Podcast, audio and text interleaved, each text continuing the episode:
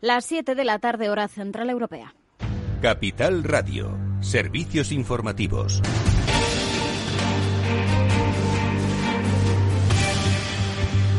¿Qué tal? Muy buenas tardes. El Ministerio de Sanidad ha notificado este lunes 19.852 nuevos casos de coronavirus. Se suman además 147 fallecidos desde el viernes a ese recuento oficial. La incidencia acumulada se mantiene estable en 235 casos por cada 100.000 habitantes. Y mientras sobre la vacunación, hoy hemos conocido que cada lunes Pfizer va a enviar a nuestro país hasta dos millones de dosis semanales de sus vacunas para conseguir ese objetivo de inmunizar al 70% de la población de cara a final de verano. Más detalles, Natalia Cristóbal.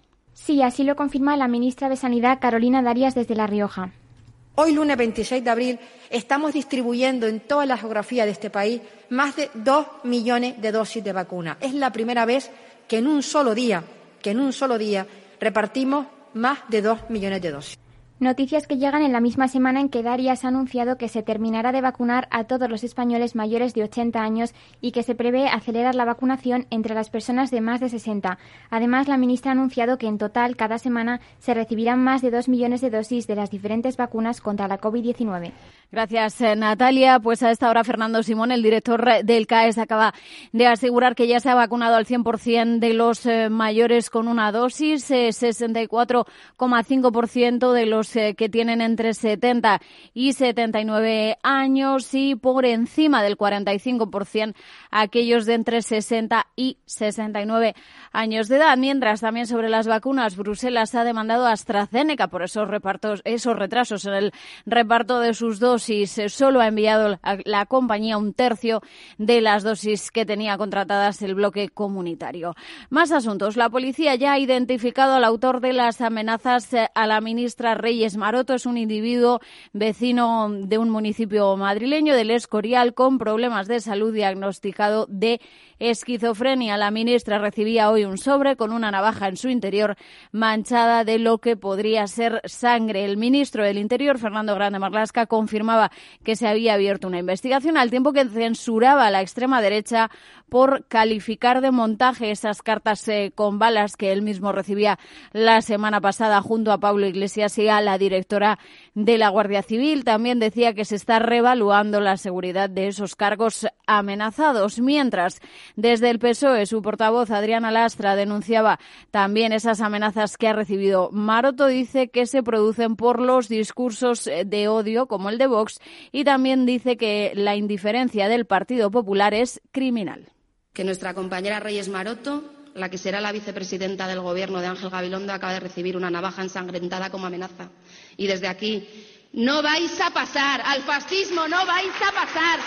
Bueno, pues eh, mientras respuesta del portavoz eh, y alcalde de Madrid, José Luis Martínez Almeida, que ha defendido este lunes que Vox es muchísimo mejor, decía, que Bildu y ha negado también que la Comunidad de Madrid se encuentre en estos momentos, en estas elecciones, ante una disyuntiva entre fascismo y democracia. Más asuntos. En el plano económico, el Consejo de Ministros de mañana martes va a aprobar ese plan de recuperación por el que se va a gestionar el reparto de los 140.000 millones de, euros de ese programa europeo. Pablo Casado, el líder del PP, volvía a denunciar que el Gobierno no ha querido consensuar con ellos el reparto de esos fondos. Y recientemente, esta semana, y está aquí la vicepresidenta y el secretario de la mesa del Congreso, pues hemos registrado una proposición de ley para poder crear una autoridad independiente para la gestión de los fondos. El Gobierno se ha negado a que se debata.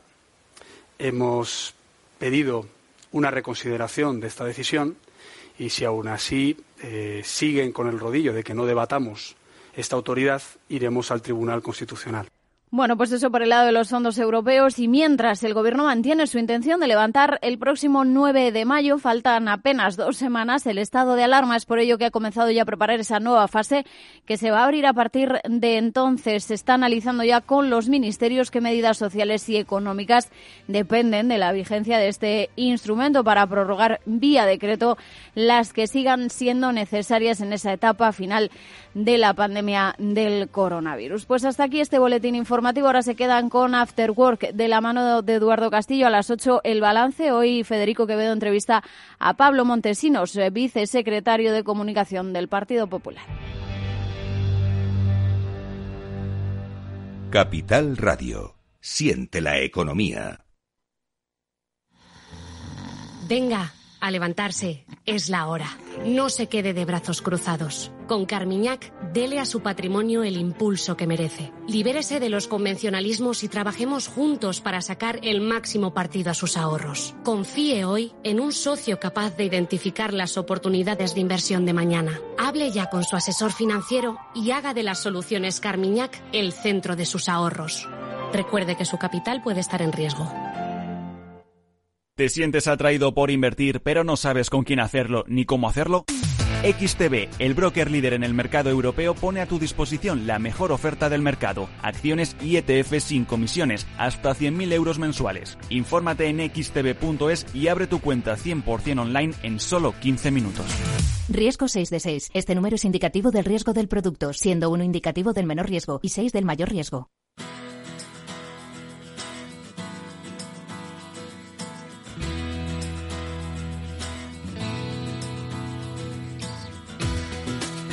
Después del trabajo, After Work, con Eduardo Castillo, Capital Radio. ¿Qué tal amigos? Muy buenas tardes y bienvenidos un día más a este programa especial de Cyber After Work, el programa de la ciberseguridad de Capital Radio, que además hoy tiene ese componente especial que como en ocasiones hacemos nos eh, trae un programa en el que a través de la radio, emisión en directo en Capital Radio, pero también a través de redes sociales, a través de YouTube, vamos a poder comentar con los especialistas pues los, las grandes preocupaciones de nuestro tiempo que pasan por el mundo de la ciberseguridad, eso ya lo sabíais, pero especialmente sobre cómo evolucionan esas amenazas. Hoy tenemos un especial malware que es básicamente lo que nos va a acompañar, lo que va a acompañar a las empresas de una manera visible o una manera invisible en sus preocupaciones sobre la seguridad de sus perímetros, de la protección de su información, la protección de su actividad. Un programa especial que cuenta con la participación de especialistas de compañías de primer nivel, desde Kaspersky y desde Sophos hoy nos acompañarán. Enseguida vamos a saludar a los especialistas que hoy nos van a ilustrar en ese camino del malware, que siempre, como digo, está actualizándose. Pero antes, como siempre, vamos a saludar a nuestros eh, queridos amigos Pablo Sanemeterio y Mónica Valle, que ya se incorporan a esta tertulia. Pablo, Mónica, ¿qué tal? Muy buenas tardes. ¿Cómo estás, Mónica? Hola, buenas tardes a todos. Encantada de estar aquí en este formato tan especial como siempre. Oye, eh, una pregunta, Pablo, Mónica, muy breve, ¿vale? Porque enseguida vamos a saludar a nuestros, a nuestros invitados. ¿Por qué hablamos de malware si ya hablamos de malware la semana pasada y la anterior y la anterior y la anterior? ¿Qué tiene de especial este programa? A ver. Y más que seguiremos hablando, ¿verdad, claro, Claro, claro, claro. Exacto, y más que seguiremos hablando porque, a ver, los códigos maliciosos yo creo que están prácticamente desde los inicios de la computación. Entonces, desde que los ordenadores son ordenadores, ha habido gente que, por cuestiones de ego, por intentar llegar un poco más allá, han estado haciendo este tipo de códigos y bueno, en los últimos, desde comienzo de siglo, pues prácticamente ya esto cambió hacia un tema económico y hacia un motivo de lucro y desde ahí pues esos grandes proyectos que, que se viven a día de hoy del malware y esos grupos y esos eh, ataques que de los que relatamos cada semana, algunos siempre te nos, nos toca. Mónica. Y además han ido evolucionando desde estos eh, ataques que nos comentaba Pablo, también esos inicios, ¿verdad? Han ido evolucionando. Los grupos cibercriminales quieren dinero, tienen dinero y buscan más rentabilidad económica con esos ataques, ¿no? Entonces se van sofisticando y van evolucionando también con el tiempo y de eso vamos a hablar, de cómo están cambiando y qué es lo que están haciendo ahora. Recordaréis y recordarán también nuestros oyentes esos casos que hemos hablado de, bueno, casos de malware que se compaginan con chantajes, con extorsiones a las empresas. Oye, si no me pagas esto que te digo, además voy a publicar información confidencial. Se mezclan diferentes tipos de técnicas y al final con el objetivo de intentar hacer más daño para también intentar conseguir más dinero. Es muy complejo, pero con los invitados vamos a conocer qué es lo que está ocurriendo en este panorama y, por supuesto, cómo se pueden defender y evitar todo esto. Bueno, pues lo vamos a conocer cómo empieza el malware a eh, vivir en las entrañas de nuestra empresa y luego cuáles son los efectos perniciosos inmediatos o posteriores, porque ojo, puede ser un, malware durmiente, ¿no? Eh, a la espera de encontrar el momento oportuno para salir. Bueno, pues esto lo vamos a conocer eh, con la ayuda de los especialistas a los que ya saludamos a Dani Creus, que nos acompaña nuevamente en este Cyber After Work. Él es analista de malware y además miembro del equipo Gretsch. Gran equipo, es el Grupo Internacional de Investigación de Kaspersky. Dani, un placer verte de nuevo por aquí. Bienvenido. Hola, muchas gracias. Buenas tardes a todos. También saludamos a Álvaro Fernández, que es eh, ejecutivo de grandes cuentas de Sofos, una compañía con la que también hemos eh, contado eh, en numerosas ocasiones y es un placer para nosotros saludar a Álvaro en este, en este programa, que yo creo que se estrena Álvaro, en, por lo menos en este formato, ¿no, Álvaro? Correcto, sí. Buenas tardes a todos y, en efecto es la primera vez que, que me uno a vosotros y la verdad es que impaciente por empezar. Pues bienvenido a la, a la adicción radiofónica, eso ya te lo digo yo. Enseguida con Dani y con Álvaro vamos a desgranar, ¿no? Pues cuál es el estado actual del malware, pero sin dejar de avisar a muchos que quizás hoy se incorporan y que para ellos es la primera vez que lo identifican, porque resulta que a la empresa de su eh, planta, de su misma planta o de una planta más abajo, pues ya se ha visto afectada. Ojo, que todo puede pasar, ¿vale? Bueno, pues enseguida, como digo, vamos a... Eh, a saludar, a, profundizar en estos temas con Dani y con, y con Álvaro. Pero antes, y nos estará escuchando Néstor, esto es sonido radiofónico igualmente. Eh, vamos a hablar con los especialistas de Netscope porque de la seguridad cloud es de lo que hablamos con la píldora SASI.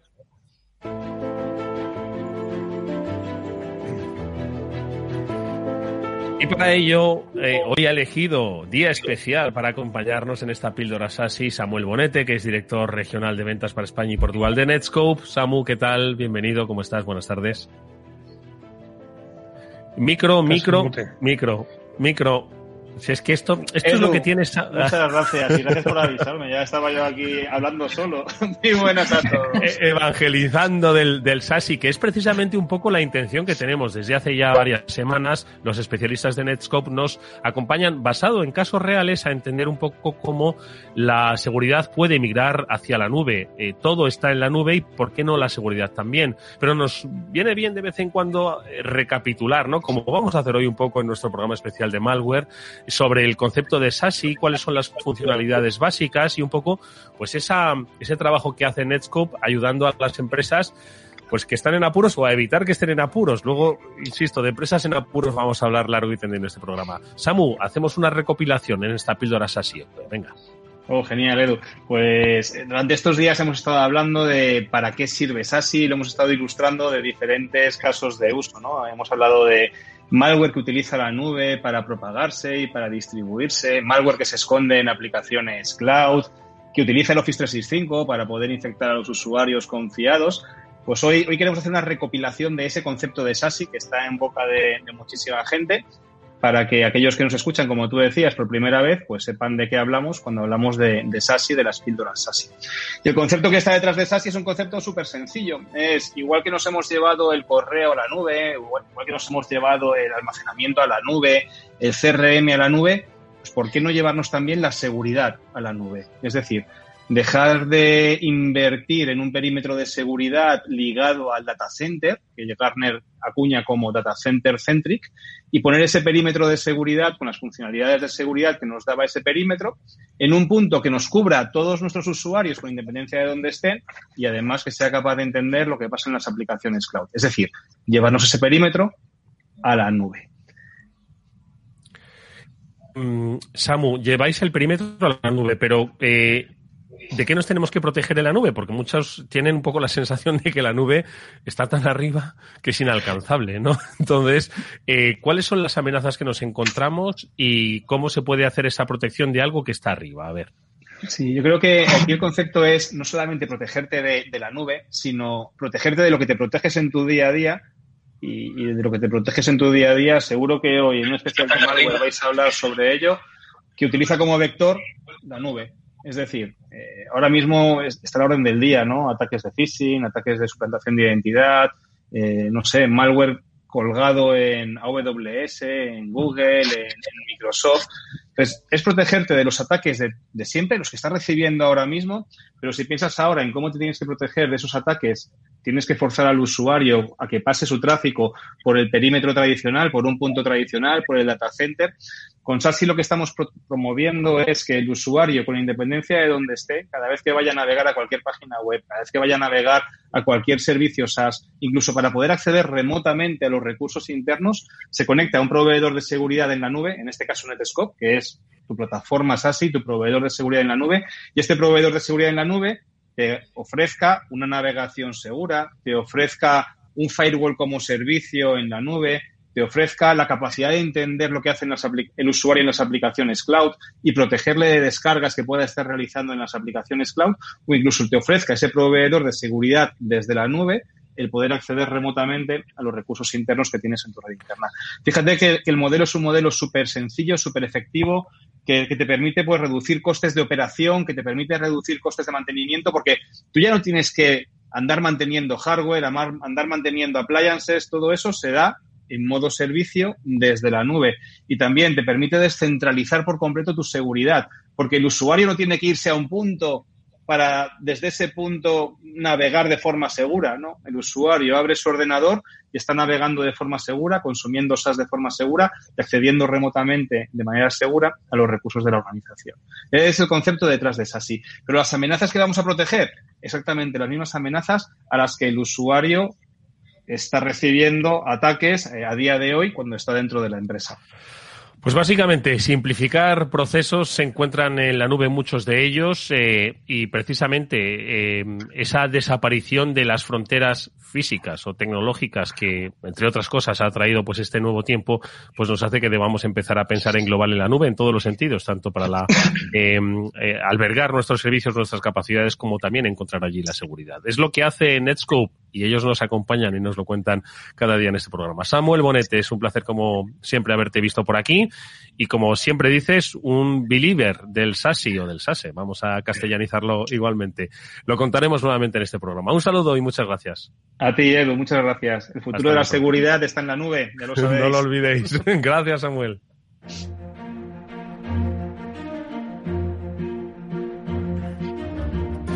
Vale, bueno, pues ahora sí, con Dani Creus, con Álvaro eh, Fernández, vamos a hablar de malware. No sé, Dani, si es peligroso que yo pregunte eh, que nos vayamos al inicio del malware, ¿no? Igual ni Pablo San Emeterio habría nacido, ¿no? Cuando empezó un poco esta, esta figura, pero, pero como también un poco apuntaba Mónica, ha evolucionado, ¿no? Aquí nos enfrentamos cuando hablamos de malware hoy, después de una pandemia, después de haber visto casos de secuestro de información, de bloqueo de la información, hoy el, el momento malware, ¿dónde lo situamos, Dani?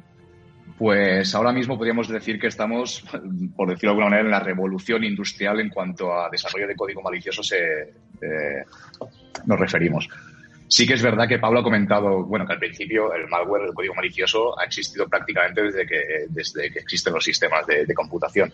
Sí que es verdad que si vemos cómo ha ido evolucionando, al principio obedecía más a, un afán de, conocimiento, un afán de, intentar investigar este tipo de vida artificial, cómo se pueden eh, cómo se pueden distribuir, cómo se pueden replicar estos tipos de virus. Y con esto ya pasó después, evidentemente, no quiere decir que esto no tuviera impacto, pero el impacto era más allá, pues bueno, el, limpiar los ordenadores.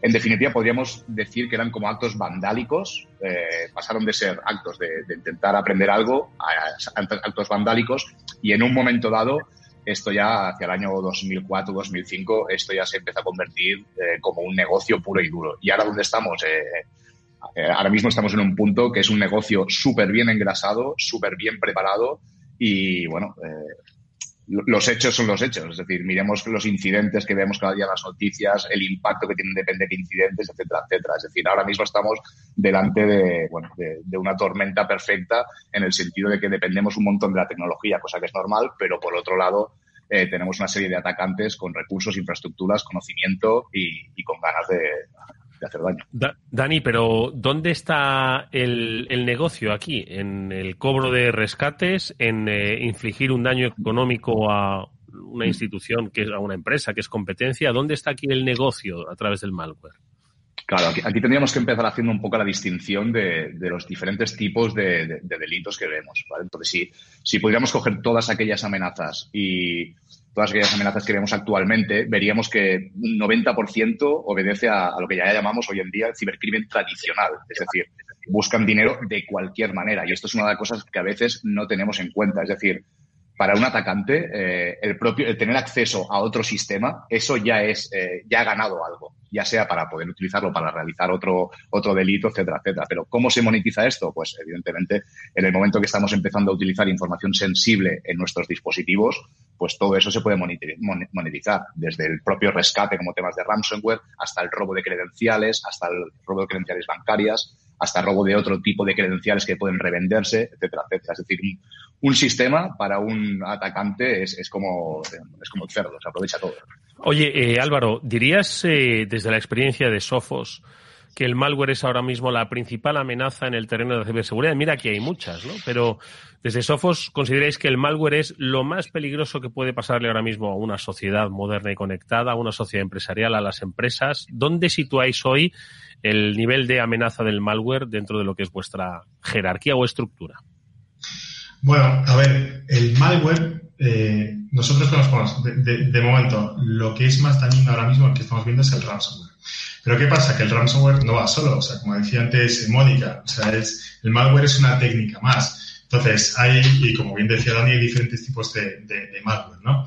Entonces, ¿qué, ¿qué, estamos viendo? Pues que se habla siempre del malware desconocido, ¿no? De ese malware que no conocen los, los proveedores y los sistemas de seguridad y que muchas veces pueden evadir los controles o la tecnología eh, para pasar desapercibido e infectar a las víctimas. Pero bueno, no siempre es así, ¿no? O sea, digamos que en esto de, malware nuevo, pues por ejemplo, los laboratorios de Sophos detectan al día variantes nuevas cerca de 400.000 cada día de nuevas piezas de malware, ¿vale? Diseñadas desde cero. O sea, que es cuando hay tanta, tanto esfuerzo educativo, ¿no? Pero bueno, que de ahí no podemos decir que el malware desconocido sea una cuando alguien intenta lanzar malware a una organización y ese malware es conocido, pues oye, si, las firmas del antivirus están actualizadas y si tienes otros mecanismos al día, pues probablemente detengan ¿no? ese malware y, y, no dejen que se ejecute. Pero ¿qué pasa? Que las organizaciones, por ejemplo, pues en una organización de 50 PCs o con 50 usuarios, pues a lo mejor es relativamente sencillo tener eh, desplegado el, y controlado y sabiendo que tienes desplegado ese, ese antivirus en todas las, en todos esos equipos, ¿no? Y bien actualizado.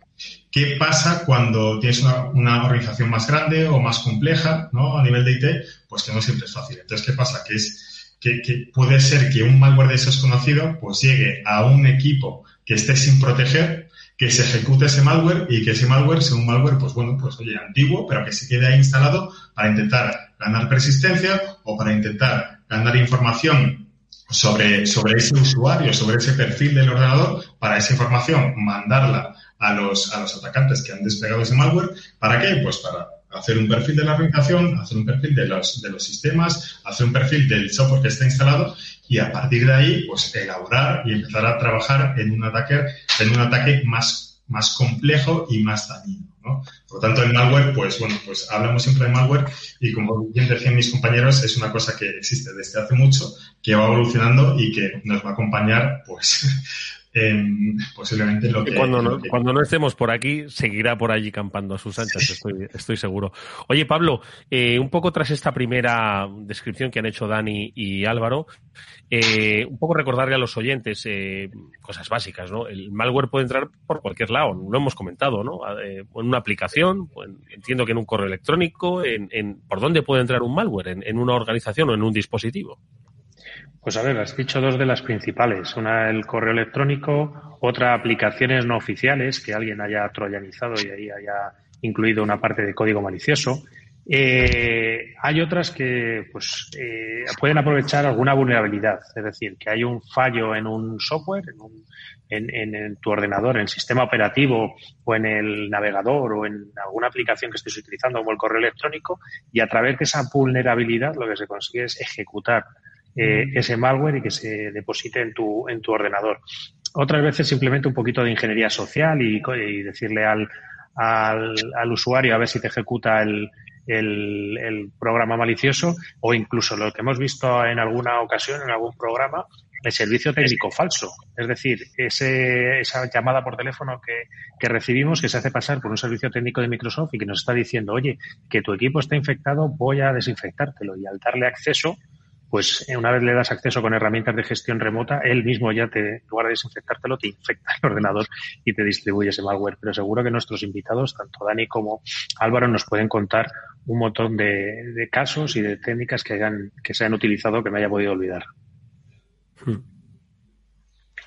Sin duda hay muchísimas y me gustaría empezar con vuestro permiso por uno de los eh, ciberataques de los malware que más daño están haciendo a todo tipo de empresas, grandes, pequeñas, y que lo estamos contando aquí cada semana y que, bueno, lo vemos prácticamente cada día, que es el ransomware. Y es que precisamente esta mañana estaba viendo, Dani, una comunicación de, por parte de Kaspersky que decíais que habéis detectado que durante 2020 los ataques de ransomware dirigidos, además, a alguna organización concreta y personalizados han crecido un 767%, que se dice pronto.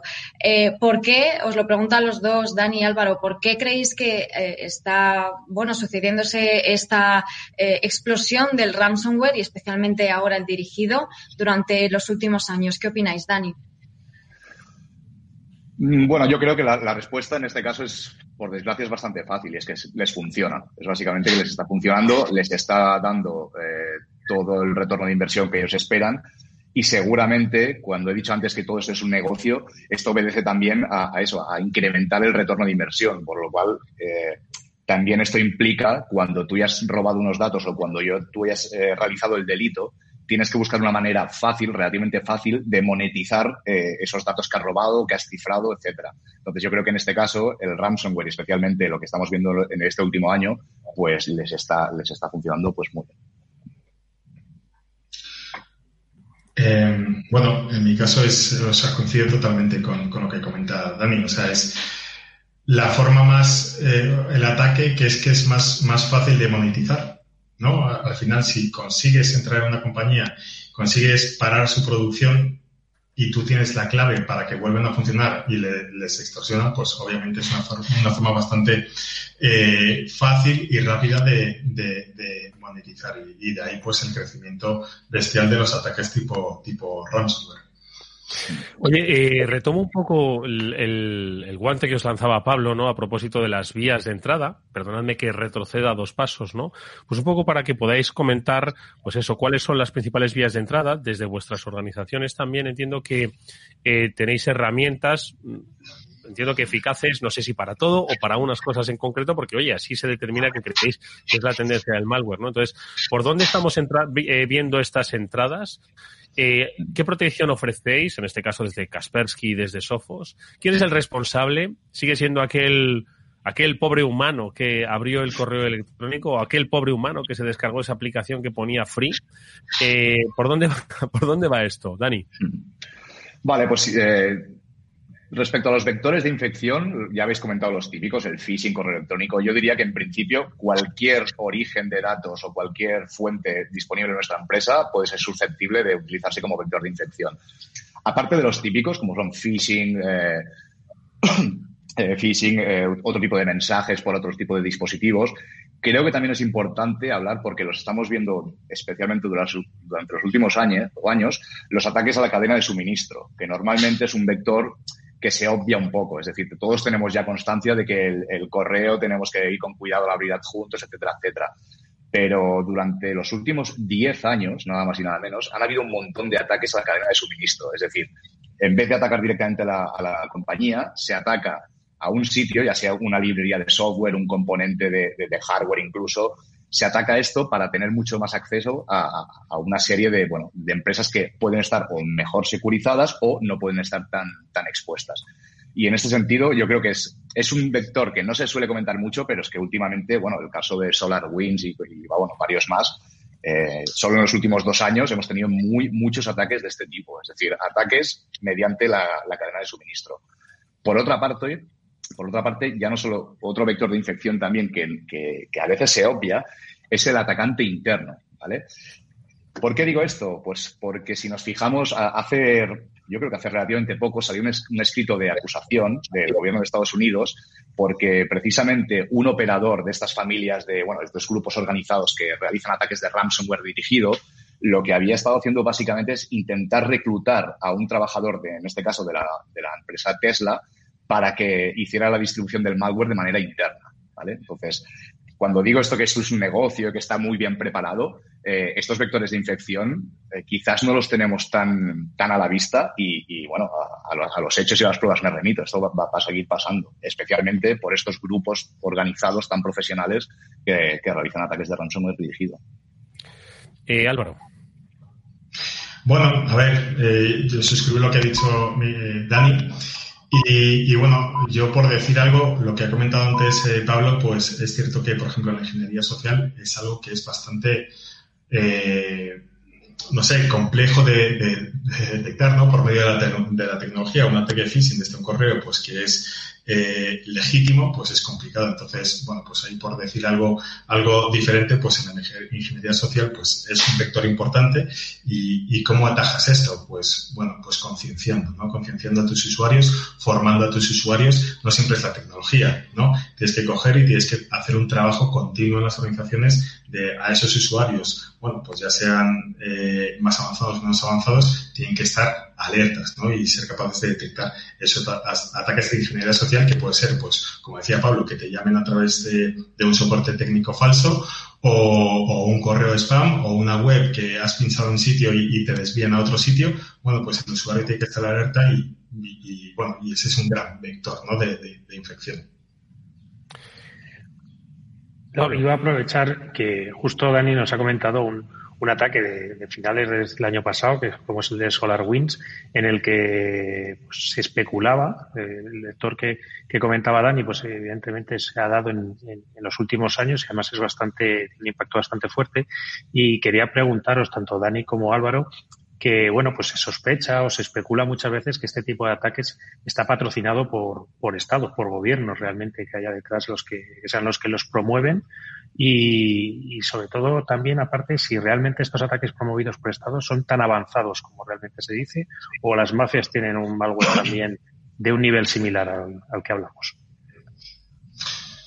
A ver, al final, al final eh, eh, se ha demostrado pues que hay ataques que están financiados por, por, por estados. Y luego también las mafias del crimen organizado pues, pues también financian este tipo de, ataques. ¿Por qué? Porque son muy lucrativos. Y viene un poco pues a lo que comentaba Dani antes, ¿no? De la cadena de suministro. Si, si eres capaz de acceder a, clientes o, no sé, pues el, software de SolarWinds está desplegado en muchísimos, y está desplegado en muchísimos, muchísimos organismos. Entonces, si eres capaz de, vulnerar eh, esos sistemas, ese software y con eso llegar a tropecientas eh, empresas, pues oye, es mucho más, mucho más eh, Sí que están, pues, naciones-estado que le llaman, ¿no? Detrás de, muchos de los ataques y luego mafias que están poniendo mucho dinero porque al final es, oye, pues si yo invierto y organizo una organización criminal para explotar ciertas minorías pues oye, voy a esperar un retorno de la inversión importante. Al igual que pues eh, la, eh, la vulnerabilidad que había en, en, el Exchange de Microsoft, de las versiones, no sé si era 2018, que bueno, pues fue esto que se conocía como Happening, que se estaba, pues estaba explotando de forma activa en muchos miles de clientes. Y se sacaron muchas, muchas, eh, mucha información que luego se extorsionó pues, a, los, a los dueños de esa información pues a cambio de, dinero. Y es otra forma de monetizar bastante, bastante rápida. Em, Dani, eh, un poco reflexión a propósito de, la, de lo que preguntaba Pablo y comentaba Álvaro sobre estos ataques patrocinados por Estados-Nación. Suena un tanto de, ciencia ficción. Suena, vamos, iba a decir, digo, de esto nos habla Pedro Baños, ¿no? es que... Pues, pues es, uno de estos casos en la que la realidad seguramente supera la ficción. Eh, de hecho, en Kaspersky, parte de, bueno, mi equipo se dedica, diría casi exclusivamente a hacer búsqueda de este tipo de, amenazas, es decir, aquellas más sofisticadas que pueden ser consideradas eh, a veces, es decir, amenazas que van muy dirigidos a un ámbito y lo que vemos es, en base a la, casuística del ataque, a la tipología, a la victimología, pues es fácil discernir que eso no es ni, ni, siquiera un grupo organizado criminal, sino es alguien con unos requerimientos de información y de inteligencia que seguramente obedecen pues a alguien con, con recursos a nivel de Estado. Entonces, esto es una realidad. Y yendo más allá, aún podemos girar un poco más el rizo, y es que hay una hay un tema que, yo creo que asusta mucho a los investigadores, que es el tema de la convergencia entre este tipo de grupos, porque se producen muchas sinergias entre un operador, eh, vamos a llamar a nivel estatal, que consigue, quiere conseguir información a cualquier precio, y estos grupos organizados que tienen el poder, tienen los recursos de, bueno, de, tener un despliegue de, de bots, de código malicioso, en multitud de ordenadores, de manera que pueden ofrecer esta información directamente a otro tipo de actores y bueno, se producen este, se puede producir este intercambio de información o intercambio de, tácticas que puede llegar a ser muy peligroso. Un ejemplo práctico, pues que, que, algún operador a este nivel estatal intente realizar una campaña de ransomware que parezca que tienen afán de lucro cuando en realidad lo único que quieren es realizar sabotaje. Entonces, todo esto hay que, hay que tenerlo en cuenta, cómo van, cómo van colaborando este tipo de grupos y precisamente por eso es tan importante el tema de, producir inteligencia más allá del nivel de, lo técnico. Sí, porque... Eh, Álvaro, perdón, adelante. No, sí, o sea que, a ver, que yo creo que también que, que a todos nos da un poco también de cosa decir las naciones de Estado y tal, pero que vamos, es que se conocen con nombres y apellidos. O sea, está, por ejemplo, China, China se ha demostrado que ha participado en varios. Está Corea, está Irán, está Rusia y bueno, pues son países que al final son, bueno, pues que tienen cierta complejidad y que con el mundo occidental pues chocan de alguna forma y, bueno, pues muchos ataques de estos vienen de ahí. Y luego también lo que, lo que comentaba Dani es importante, o sea, de, de cómo comparten información diferentes grupos, ¿no? Hemos visto pues el grupo este de Emotet, ¿no? Que tenía, pues al final esta gente tenía accesos a muchas compañías y a muchos organismos públicos, lo hemos visto también aquí en, España, y, lo que hacían es que, pues oye, lo ofrecían en, a, otros grupos diciendo, oye, mira, tengo comprometidas tantas empresas, eh, eh, ¿cuánto me das? o, vale tanto el que puedas coger y que puedas eh, explotar o que puedas intentar el ataque contra esos organismos. O sea, esa comunicación entre diferentes grupos es, importante, que se da toda pues, en, la Deep Web. Es en, este terreno donde porque quizás muchos nos están escuchando, en, numerosas ocasiones en los programas, Pablo y Mónica lo recuerdan, siempre nos dirigimos a las pymes, ¿no? Como el principal foco para concienciarlas, ¿no? Para decirles de que esto también va con ellos, ¿no? Sin embargo, quizás esas pymes nos están escuchando y dicen, Buah, estos es que están hablando de naciones de Estado, están hablando de empresas del IBEX 35, ¿no? Que, pues, y que entonces, menos mal que yo no soy tan grande que esto a mí no me va. Entonces, Entiendo que no, porque es aquí cuando, por ejemplo, la cadena de proveedores, la cadena de suministros, ¿no? Es cuando eh, todos están en el ajo, ¿no? Es decir, o sea que al final, mm, Dani, mm, es decir, que a una empresa grande le interesa saber que su empresa proveedora de servicios, que es una pyme, pues está protegida, ¿no? Porque al final puede ser ella la que acabe teniendo ese malware, ¿no? Sí, sí, correcto, correcto. Y esto tiene un poco de ver con, tiene un poco que ver con el tema de qué medidas podemos tomar en ese sentido, especialmente con vectores de infección más complejos como puede ser eh, la cadena de suministro. Y en este caso, pues una de las buenas prácticas sería intentar reducir esa base de proveedores o tenerlos muy controlados o pedirles una serie de garantías en cuanto a, en cuanto a seguridad se refiere. Mónica.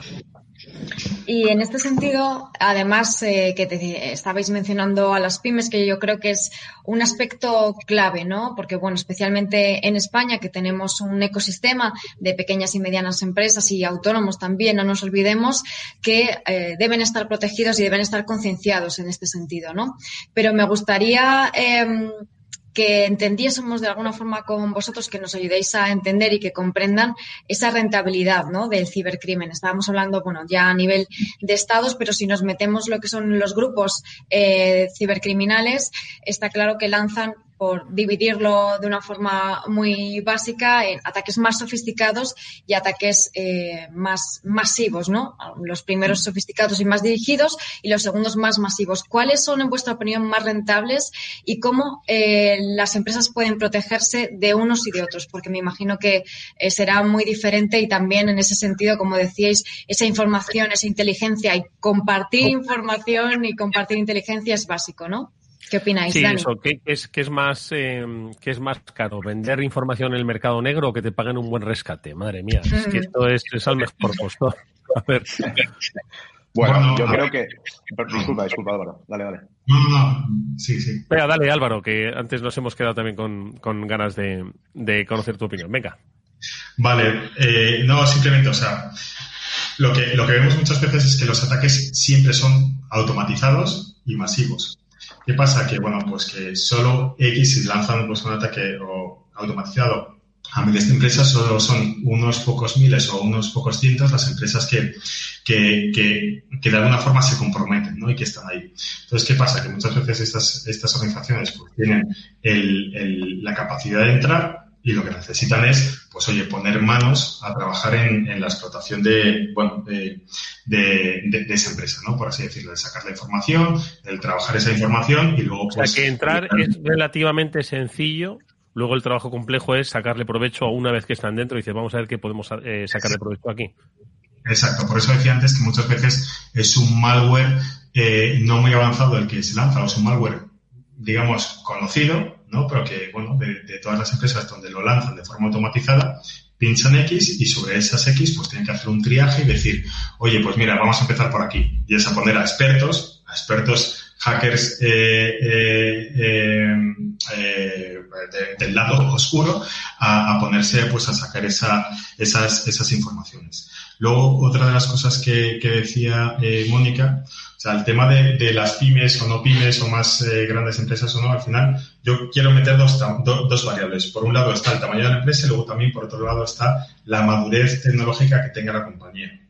Entonces, lo que vemos, y es que es así, es que la gran mayoría de las compañías, y casi sin depender su, o sea, sin, eh, sin, sin, sin, atender a su tamaño, pues eh, eh, no tienen servicios de, de, de hunting, por ejemplo, servicios de búsqueda de amenazas o no tienen a gente por detrás. O digamos que las compañías se han, focalizado mucho en el área de proteger, ¿no? en, en, el tener las tecnologías que bloqueen los ataques, pero no han puesto tanto foco en la parte de detectar y de responder a una amenaza. ¿no? Entonces, ¿qué pasa? Pues que las organizaciones pymes, por ejemplo, o, o, o poco maduras, pues oye, ponen ciertas barreras, como puede ser un antivirus, un antivirus avanzado o incluso un EDR, y también poner pues una tecnología tipo firewall para proteger el, perímetro.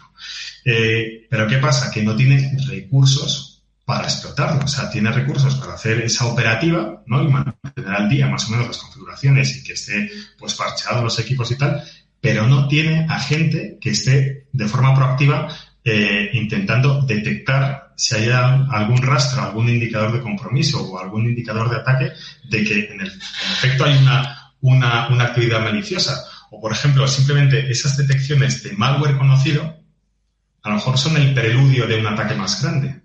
Entonces, ¿qué pasa? Dicen, oye, yo estoy viendo las alertas, estoy viendo que se está detectando, pues ahora mismo no tengo tiempo porque veo que se ha limpiado el malware, no tengo tiempo de meterme más en detalle, no tengo tiempo a meterme a investigar qué es lo que está pasando.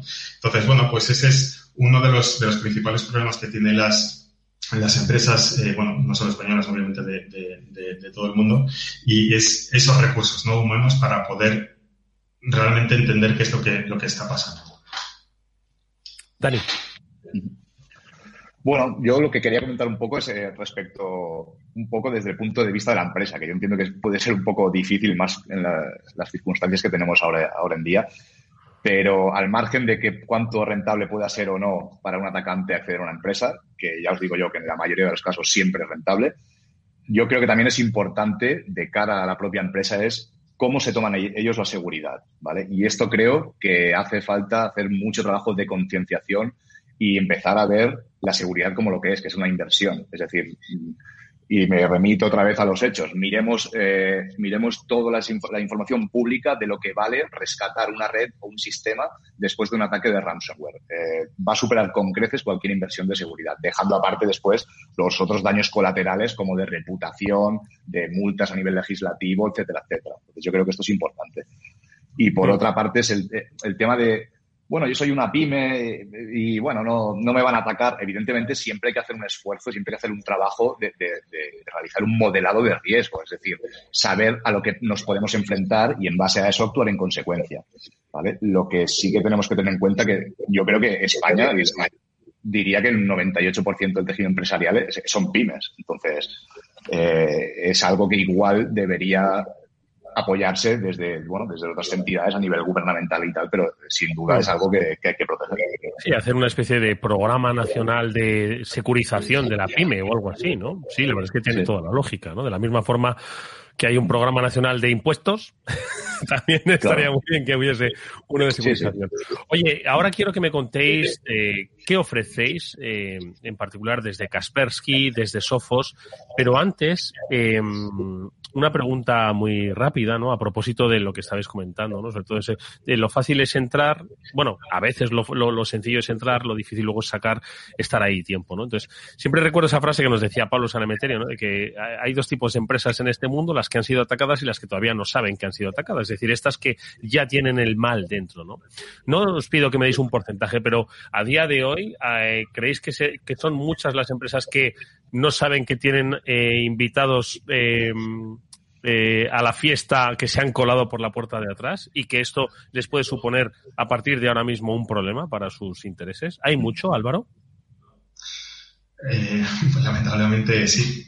O sea, hay muchas organizaciones, pero muchísimas, que están comprometidas y que simplemente está ahí el acceso esperando a que les llegue el turno pues para, para hacerlo. De hecho, por ejemplo, eh, bueno, pues a ver, hemos visto últimamente que han caído varias, varios organismos y, bueno, empresas sonadas, ¿no? Estaba el caso de Funhouse, estaba el caso de, de SEPE.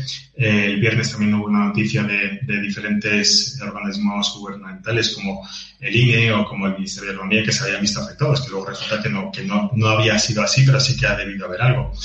Y, y, bueno, pues sí, pues es que todos estos no es que de repente se hayan visto infectados, ¿no? O sea, es que llevan tiempo ahí, esos accesos, y pueden llevar meses, eh, pues, atacantes dentro de la organización, de esa organización, pues buscando, oye, voy por aquí, voy por allá, qué información hay aquí, y cuando tengan todo eso, pues más que trillados, cuando van a lanzar el, ataque. Entonces, sí, hay muchas, muchas eh, organizaciones que están en, ese, en esa situación.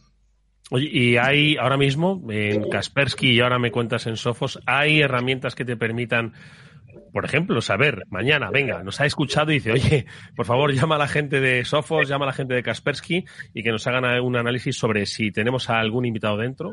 Hay herramientas ahora mismo que nos podrían pues, identificar esas posibles entradas y luego qué otras herramientas son las que podrían evitar esas entradas o minimizar esos, esos daños si es que se produce. Vamos con ese repaso desde Kaspersky. Dani.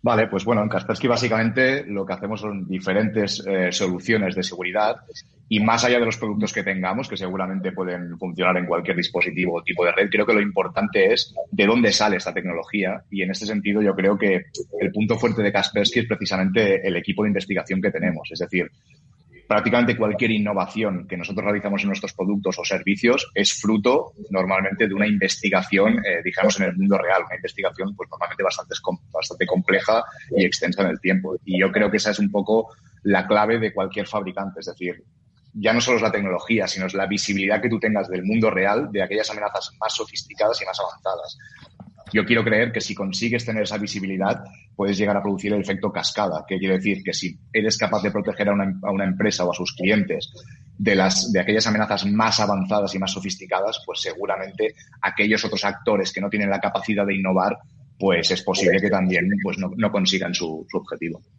¿Y cómo trabajáis con las empresas concretamente, Dani? ¿Productos, acompañamiento, coste? Bueno, yo aquí eh, voy a ser muy claro. Mi, rol es un rol técnico, no suelo hablar mucho de productos, soy un rol de investigador. Lo que sí que veo es que mis compañeros lo que hacen es, tienen toda una serie de portfolios y creo que la, portfolio de, productos de seguridad y creo que lo importante es la, la adaptabilidad. Antes lo comentaba Álvaro ostras, eh, debemos tener en cuenta el nivel de madurez de una empresa. Pues ese precisamente es nuestro trabajo, es decir, hacer que todos aquellos productos, como por ejemplo servicios de inteligencia que nos pueden ayudar a prevenir, pues sean más asequibles a empresas con un nivel de seguridad más, más bajo. Hmm. Y desde Sofos, Álvaro, exactamente cuál es eh, esa cartera de servicios, qué es lo que ofrecéis. ¿Les podéis detectar mañana mismo? Se, sorprenderían muchas empresas, madre mía, si lo prueban. Bueno, pues voy a hablar, eh, ahora que estás diciendo eso, de, un servicio que hemos publicado hace, hace muy poco y que viene muy a cuento de lo que estamos hablando. Y es un servicio que se llama Rapid Response. Y ese servicio es para los que son clientes de Sophos o principalmente para los que no son clientes y sufren un incidente de seguridad. Antes lo comentábamos, pues que el 98% de, del tejido empresarial español pues son medianas y pequeñas empresas. ¿Y qué pasa? Que muchas veces muchas de estas compañías o bien no tienen una ciberpóliza o no tienen un plan de respuesta ante incidentes o no tienen las capacidades para responder ante un incidente y por lo que vemos y lo estamos viendo continuamente, pues los incidentes son muchos, muchos y todos los días hay incidentes y además el crecimiento de los mismos es pues a ritmo del 24% según el INCIBE, ¿no? O eso es lo que ellos atienden cada año. Cada año atienden más eh, eh, eh, incidentes de seguridad. Entonces, ¿en qué consiste este servicio? Pues oye, seas cliente o no seas cliente de Sophos, si tienes un problema de o un incidente de seguridad, pues es un equipo de expertos que entra para asesorarte técnicamente cómo responder a, esa, a, esa, a ese incidente de seguridad, a esos atacantes que están activos en vuestra red, en la red de la, de la organización. Y bueno, pues se encargan en desplegar automáticamente pues el, el software de Sophos y hacer threat hunting o hacer esa búsqueda de, de, de amenazas con, con el objetivo de limpiar la organización y restablecer el servicio cuanto antes. Eso, eso es uno de los servicios que, bueno, pues que la verdad es que lamentablemente cada vez estamos teniendo más, más peticiones de este, de este estilo porque los ataques cada vez son más. De hecho, en concreto, el viernes tuvimos dos. Y, y bueno, es una cosa que va repitiéndose y es el, el servicio que se acaba de, de, lanzar. Luego, pues para los que sean clientes o no clientes de Sophos, pues por supuesto, o sea, lo decía antes, ¿no? Digamos que todas las compañías de una mejor o peor manera, pues tienen ciertas protecciones ¿no? en el puesto de trabajo, que por supuesto se pueden mejorar, se pueden ir a entornos de protección de nueva generación, utilizando pues, técnicas de inteligencia artificial, eh, detección de técnicas de explotación o incluso de, pues eso, en las capacidades de Endpoint Detection and Response, ¿para qué? Para hacer esa, esa búsqueda de, de, de amenazas. Luego, por supuesto, el firewall, pero sobre todo eso hay que meter pues un esfuerzo en el área de detectar, que es lo que principalmente pues carecen las, las compañías, pues es, oye, pues una compañía que se dedica a fabricar muebles, por ejemplo, pues no tiene por qué tener o no tiene capacidad de tener un departamento de IT con un equipo de seis o siete personas haciendo threat hunting continuo sobre su organización. Bueno, pues ahí es un servicio que hemos sacado nosotros que se llama Sophos MTR y que, bueno, tanto sobre nuestra tecnología como también puede ser compatible con tecnologías de terceros, pues es dar esa capa de threat hunting para identificar, pues, posibles ataques, posibles ataques que se estén cocinando, ¿no? Y posibles accesos de, atacantes que estén en la red, pues, sin hacer ruido, pues, ganando esa persistencia, saltando de un sistema a otro, pues, detectarlos de una forma proactiva y, por supuesto, pues, dar respuesta y eliminarlos de la red.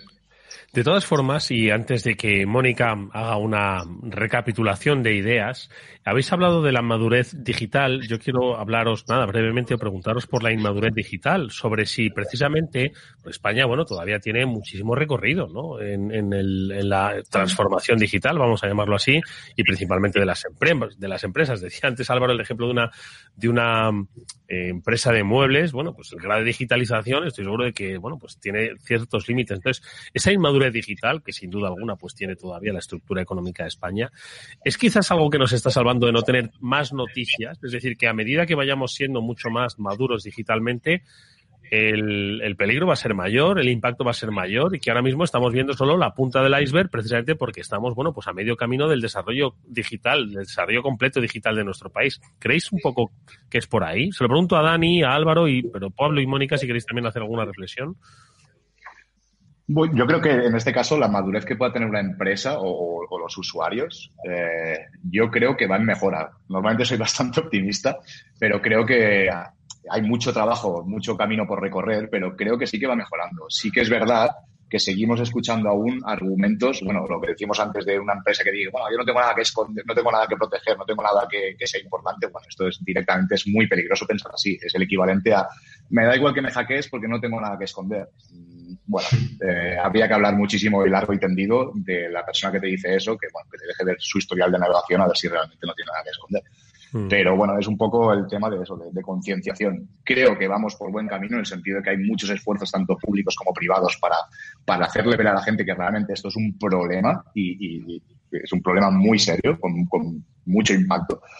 Y bueno, es un camino que hay que recorrer poco a poco, pero creo que, bueno, que poco a poco pues, lo iremos consiguiendo. A ver, eh, Álvaro y Pablo y Mónica, sobre la madurez e inmadurez. Álvaro. Eh, bueno, me lanzo yo. Eh, a ver, la, inmadurez o, no inmadurez.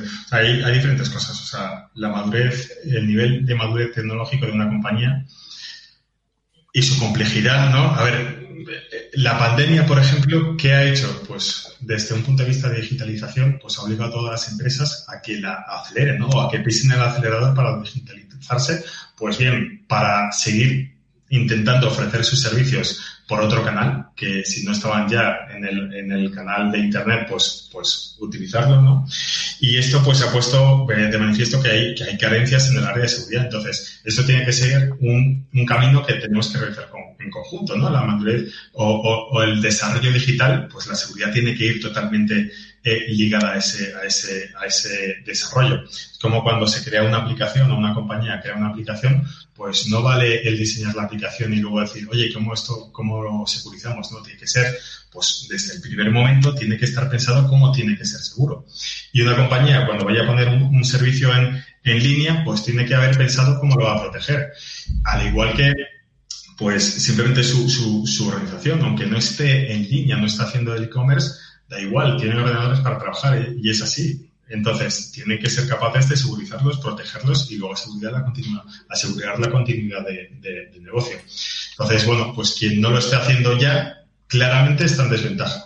Y quien no esté contando con, soluciones de, última generación y con servicios de monitorización eh, y de threat pues también está en, peor posición que el que lo está haciendo porque va a resistir mejor frente a un ataque que, como decía eh, Pablo, ¿no? De, los dos tipos de empresas, los que lo saben y los que no saben que les han eh, eh, atacado. Yo soy más de los que todas están siendo atacadas y hay unas que se han enterado ya y otras que se van a enterar dentro de poco.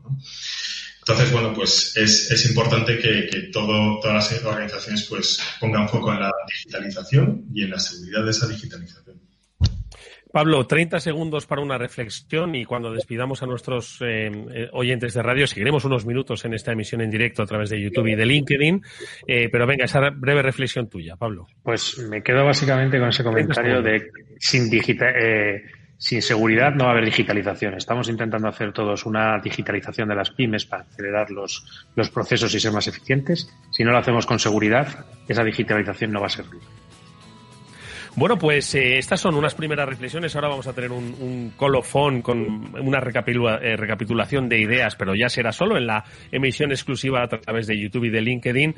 Y mientras lo que hago es despedir a los oyentes de Capital Radio que nos han acompañado en esta jornada especial y que hoy ha contado con la participación de Dani Creus como analista de malware del eh, grupo GRET de Kaspersky y Álvaro Fernández como ejecutivo de grandes cuentas de Sofos con los que hemos compartido eh, todo lo que tenemos que saber sobre el eh, malware que es básicamente la principal amenaza digital a la que se enfrentan nuestras compañías.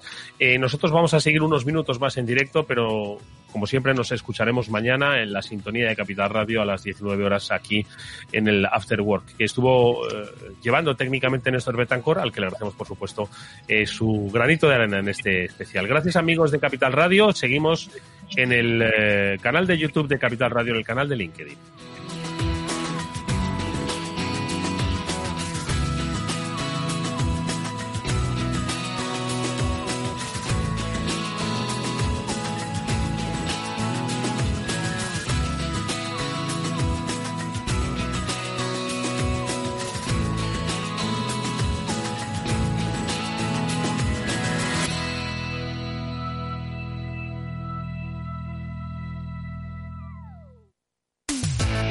Atención oyentes, noticia de alcance para inversores. XTB elimina las comisiones. Ahora con XTB puedes comprar y vender acciones y ETFs con cero comisiones. Has oído bien, cero comisiones hasta 100.000 euros al mes. Entra en xtb.es y abre tu cuenta en menos de 15 minutos. El proceso es 100% online y podrás comprar o vender cualquier acción por cero comisiones. xtb.es. Riesgo 6 de 6. Este número es indicativo del riesgo del producto siendo uno indicativo de del menor riesgo y 6 del mayor riesgo.